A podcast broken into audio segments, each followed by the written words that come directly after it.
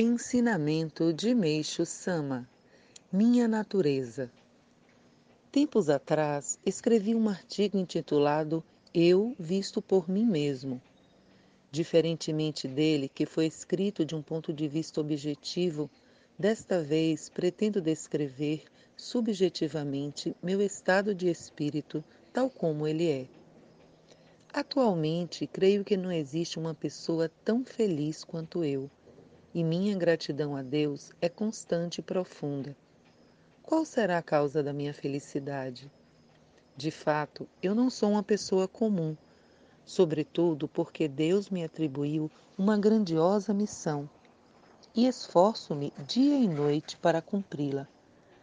Todos os membros da Igreja sabem que através dela um incontável número de pessoas está sendo salvo. Todavia, Existe um segredo da felicidade que é fácil de ser praticado por qualquer pessoa, ou melhor, por quem não tem uma missão tão especial como eu.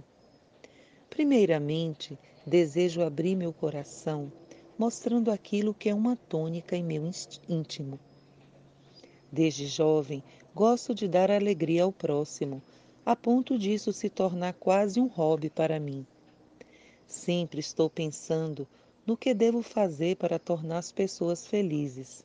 Por exemplo, quando acordo pela manhã, minha primeira preocupação é saber o estado de ânimo dos meus familiares. Se houver uma só pessoa mal-humorada, já não me sinto bem. Na sociedade, ocorre justamente o contrário. Os familiares é que se preocupam com o estado de ânimo do chefe da casa. Como procedo de forma oposta, acho isso estranho e até fico um pouco triste. Portanto, para mim, é muito penoso escutar xingamentos, gritos de raiva, reclamações e lamentações. Também me é difícil ouvir repetidas vezes o mesmo assunto.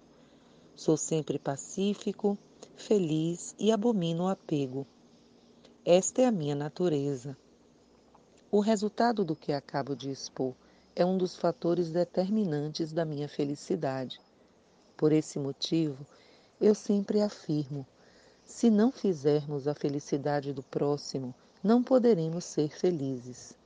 Acredito que o meu maior objetivo, o paraíso terrestre, estará concretizado quando o meu estado de espírito encontrar ressonância e expansão no coração de todos os homens. Sinto-me constrangido por este artigo parecer um autoelogio, mas se depois de sua leitura ele puder levar algum benefício às pessoas, ficarei satisfeito. Em 30 de janeiro de 1950, retirado do livro Alicerce do Paraíso, volume 1.